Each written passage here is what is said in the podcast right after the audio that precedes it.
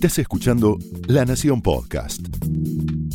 A continuación, Francisco Olivera y Carola Gil, junto a Marcelo Gatman y otros periodistas, te cuentan todo lo que está pasando en el país y en el mundo en Lo que trae el día. Martes 11 de diciembre, primer efecto local, módico, chiquitito, post G20. Hacemos campaña con Chocobar. Pero vamos a hablar de la calle y la calle es la misma en todos lados, incluso en París, ¿no? ¿Qué pasa en París? ¿Van a controlarla o no? Habló Macron, Pancho. Habló Macron. Nicolás Cassese, nuestro compañero, nos va a contar por qué en Buenos Aires nacen cada vez menos porteños. Yo tengo una respuesta, pero quiero ver si es la misma de la de él. Y yo quiero saber la tuya. Dale. Es como un pequeño legado irrisorio, muy, muy local, casi centrado en el conurbano y en la ciudad de Buenos Aires, este de el G20 que está centrado en la seguridad, en el tratamiento que hizo el gobierno exitoso de las calles durante el G20 que generó mucha aprobación. Entonces ya se está discutiendo el tema de la seguridad como asunto de campaña. Esto ya está hablado con el equipo de Durán Barba, aunque no es lo mismo para todos los distritos. Por ejemplo, María Eugenia Vidal se va a mostrar más moderada y la conclusión es que se va a mostrar más moderada porque necesita también conquistar otros públicos.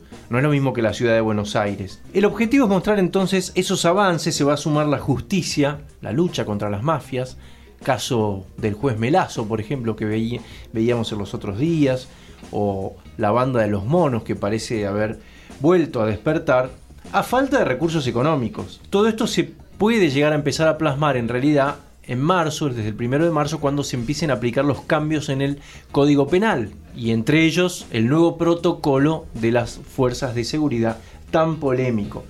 Macri y Cristina parecen decididos a polarizar sobre este asunto.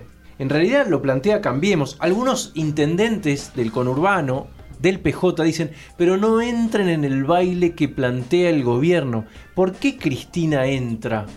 ¿Cristina entra o no entra? ¿Querés saber quién fue el primero que entró?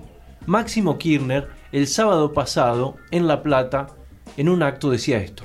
Creo, me parece, no se puede ser tan irresponsable. De rendir realmente votos en la Argentina, realmente haber sectores sociales que puedan decir ahora te voy a votar porque vos proponés que se pueda disparar por la espalda sin dar la voz de Aldo, siendo la fuerza de seguridad y siendo el Estado, realmente considera votos así es de cuarta, pésimo, de mal ser humano. Vos no podés apelar a las miserias de una sociedad para conseguir tres votos más. Esto tiene que quedar muy claro. En el año 1999 hubo un candidato a gobernador en la provincia de Buenos Aires. Carlos Rucauf. La consigna de 1999 para la provincia de Buenos Aires fue meter bala. En realidad en Cambiemos esa parte de la campaña está bastante resuelta porque es muy evidente y también es muy evidente la falta de resultados económicos. Lo que no está claro es si la polarización completa va a alcanzar. Acordate que la semana pasada yo te decía, algunos dicen, ojo que pueden llegar a perder con Cristina. ¿Qué pasaría? Bueno, en, dentro de Cambiemos, dentro de la provincia de Buenos Aires, hay algunas propuestas de trabajar en la división de la oposición, más que en el objetivo propio. La división tiene en cuenta que esto es como un escenario parecido al que Néstor Kirchner planteó para la elección 2007. ¿Te acordás cuando no sabían a quién votar los opositores, si a Labaña, si a Carrió, y quedó todo diluido y ganó Cristina entonces. Y para eso, estos estrategos de Cambiemos en la provincia de Buenos Aires pensaron en alentar alguna candidatura alternativa. ¿Alentar qué quiere decir en política? Dar financiamiento y por ahí alguna promesa de cargo, alguna embajada. ¿Sabés quién es el elegido? ¿El ungido? El ungido. ¿Quién? Daniel Scioli.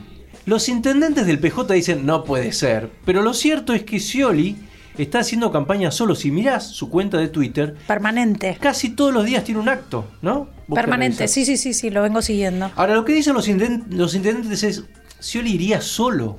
Ningún intendente lo va a apoyar. El gobierno supone que le sacaría cinco puntos a Cristina. Los intendentes contestan, en realidad el que podría hacer eso es Sergio Massa, ahí sí le sacaría unos 10 o hasta 15 puntos a Cristina, pero suponen que Massa no va a ir si no llega a más de 20 y pico de puntos, no va a jugarse por 10 o 12 puntos por tercera vez. Entonces está más claro por qué el gobierno piensa en Scioli, que ya empezó, veíamos el otro día, el camión con Scioli 2019, ¿no? Hoy estuve, eh, hoy a la mañana estuve hablando con algunos intendentes y ayer en la Fundación Internacional para el Desarrollo Local, FINDEL se llama, que conduce Julio Pereira, que es el ex intendente de Florencio Varela. Había varios, estaban Catopodi, Sujarchuk, Descalzo. Ahí escuché frases muy elocuentes al respecto sobre esto de polarizar sobre el tema de seguridad. Escuché a uno decir, si la polarización es chocobar, sí, chocobar no, estamos perdidos. Hay que polarizar el bolsillo, amigos. Pero eso es lo que el gobierno trata de evitar y tiene sus armas. Otro me dijo, en mi distrito Macri mide 25%, pero Chocobar 40 o 50%. Y si Macri se chocobariza, Suma ahí. suma. La queja de parte del PJ, como te decía recién, es ¿por qué van a bailar la música que toca el gobierno? No bailemos esa música.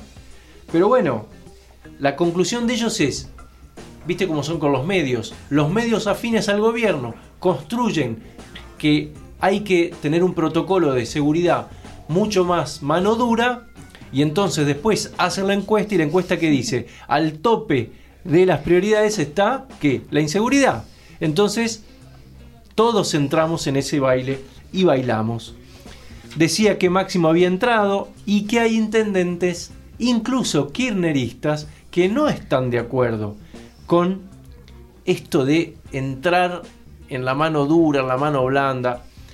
Lo escuchaba el sábado pasado Francisco Durañona, intendente de San Antonio de Areco y precandidato a gobernador o aspirante a precandidato, si quieres decir, porque hay otros, ¿no? Podría ser Axel Kicillof. Y él se quejaba de esto, justamente. ¿Por qué miramos las encuestas y opinamos según justamente ese, ese trazado? Decía esto Durañona. Harto de cruzarme con el marketing político de nuestros compañeros, de nuestras compañeras y de otros espacios políticos que el único planteo inteligente que se hace es aparecer cansadoramente en los programas de televisión, mostrar su cara en grandes afiches que nunca se puede explicar de dónde surgieron su financiamiento, y estrategia de focus group donde, según lo que te diga la gente, aún si hay que salir a poner bala, salen a hacer campaña para ponerse a tono con lo que la gente dice en el almacén del barrio. Focus Group, sí o no, lo cierto es que el caso Chocobar va a ser emblemático y se va a instalar en la campaña y vamos a tener una campaña no económica, más política y fuertemente centrada en un flagelo nunca resuelto, que es justamente el de la seguridad de los ciudadanos. Esperemos que más allá de las campañas alguna vez le encuentren alguna solución. Pero la calle es la misma en todos lados y quiero saber qué va a pasar en París con estas bombas Molotov, ¿no? Cuarto, cuarto fin de semana ya de, de- de manifestaciones de los gilets jaunes, ¿no? De los chalecos amarillos en París. Y se esperaba que Macron hable. Venían esperándolo hace tiempo, ¿no? Y él estaba en este silencio absoluto, pero finalmente ayer a la tarde lo hizo. Macron habló desde el Palacio Elíseo en un discurso de 13 minutos, ni, ni- ni muy, muy, ni tan, No, tan acostumbrados corto. a lo que veníamos nosotros. Claro. es breve, breve, Vos no te habrás breve. esperado el de Fidel Castro, digamos. No, no. O Chávez. No. Fue un, fue un, discurso, un discurso grabado así con, con teleprompter, con un, con un escritorio sin papeles, ¿no? Algo que, que habla de... Sin papeles, pero con teleprompter. Con teleprompter, bueno, pero habla de una preparación previa. de hecho, había venido de una mañana, la mañana de ayer, reunido con más de 37 personas, donde evidentemente terminó de, de cerrar todo lo que quería decirle al pueblo francés a la tarde. ¿Qué dicen eh, algunos analistas? Que fue un discurso clásico de las 3D. Disculpas, dinero y diálogo. Mira. El gran anuncio, bueno, lo, primero que dijo es eh, que decretaba el, estado de, de urgencia social y económica en Francia. También dicen que, que, abandonó estos. Yo trato de seguirlo en francés, pero viste que no, no, no es tan sencillo cuando no es tu, tu lengua nativa, ¿no? Que abandonó todos estos giros estilísticos y estas referencias y citas literarias que eran muy propias de, su discurso y fue mucho más concreto, mucho más llano y al, y al punto, ¿no? Y ahí tenés el, primero, ¿no? Las, disculpas y el diálogo. Parece que trató de, empatizar con, con, el pueblo francés y reconectar después de, bueno, ya vemos cómo le vienen dando las encuestas, ¿no? Reconectar es urgente pero después sí empezó a dar eh, respuesta a alguno de los reclamos de, los chalecos amarillos. Recordemos que el reclamo inicial por el cual todo esto empezó, que era este ecotax, bueno, ya dio marcha atrás, eso ya retrocedió durante por lo menos seis meses de 2019, eso no va a suceder. Pero bueno, sí empezó a, responder con las otras medidas que fueron eh, tomando trascendencia en, en estas semanas. Primero de todo, aumento en el salario mínimo, 100 euros más al salario mínimo. El bruto en Francia hoy por hoy es 1.498 euros y el neto 1.184 euros. Bueno, sumale 100 a eso. Horas extras exentas de, de, impuestos y contribuciones sociales a partir de 2019, que es decir, en dos semanas, ya. Claro. Ahí ya un poquitito más para gastar, ¿no? En, los bolsillos de los franceses, que era uno de los grandes reclamos, ¿no? justamente para amortiguar el impacto de ese aumento por los impuestos, ¿no? Exacto. Los combustibles otro impuesto que, baja. Los jubilados que ganan menos de, de 2.000 euros van a tener una reducción en, un impuesto que es para financiar la seguridad social. Se llama la contribución eh, social generalizada ahí también una reducción. Lo mismo, un poquitito más para, para gastar. Así que después de un cuarto fin de semana, salió la cancha, vamos a ver qué pasa el sábado que viene, ¿no? Si esto se termina acá o si el sábado que viene juntan los chalecos amarillos de nuevo y salen a, a las calles de París. De todos modos, Nicolás Casese nos va a hablar de unas calles porteñas cada vez menos plenas de manifestantes, ¿no? Porque está cayendo la natalidad. ¿Eso dice Nico o no? Es lo que dice Nicolás, yo quiero escuchar porque no, no tengo idea por qué. En la ciudad de Buenos Aires nacen cada vez menos bebés. La cifra de la caída en la tasa de natalidad entre el 2017 y el 2013 es del 18%. Aunque el número es alto, es un proceso habitual en sociedades avanzadas donde por necesidades de estudio o presiones en desarrollo profesional y otras circunstancias, las mujeres postergan la decisión de ser madres.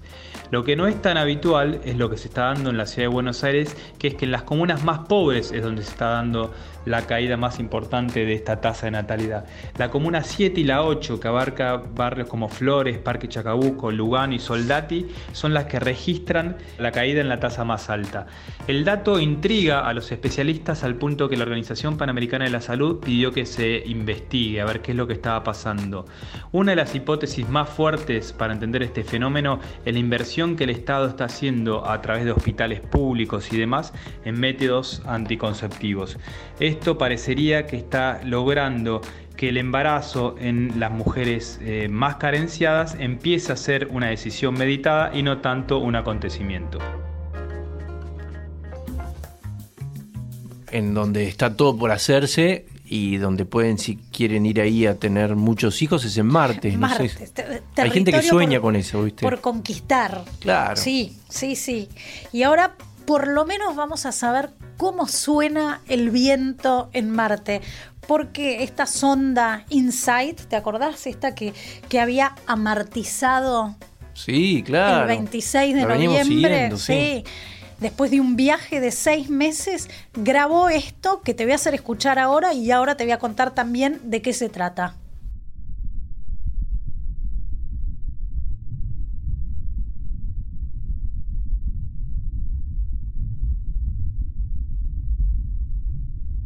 Eso que acabas de escuchar que en realidad no era, no, no, no, no lo podía escuchar el oído humano, lo tuvieron que modificar un poco para, para que podamos escucharlo. Eso era el viento en Marte. Y para los científicos de, del Insight fue una sorpresa inesperada porque no están ahí midiendo la actividad eólica, Pancho. Están viendo qué, qué pasa con la actividad sísmica en, Mars, en Marte. Pero parece que estos paneles solares que tiene la sonda en, en sus costados responden a la, a la presión y a las fluctuaciones del viento. Entonces registraron esto y lo pudieron grabar. Y es eso que, que acabamos de, de escuchar. Ahora sí se van a ocupar de lo que fueron a hacer a Marte, que es medir la actividad sísmica y saber un poco qué es lo que pasa en el interior de Marte, como te había contado antes, para saber y hacer el- una, una analogía con otros planetas Ah, similares claro, a a Marte. ver qué tan parecidos son, ¿no? Exactamente. Así que lo que van a medir es, me, me llamó la atención, porque, viste, en terremoto en inglés es earthquake y ellos le dicen ahora Marsquake. Ah, mira. Entonces nosotros tendríamos que hablar de martemotos. Martemotos. Sí, ¿no? Terremotos, martemotos. No me parece una mala palabra, ¿eh?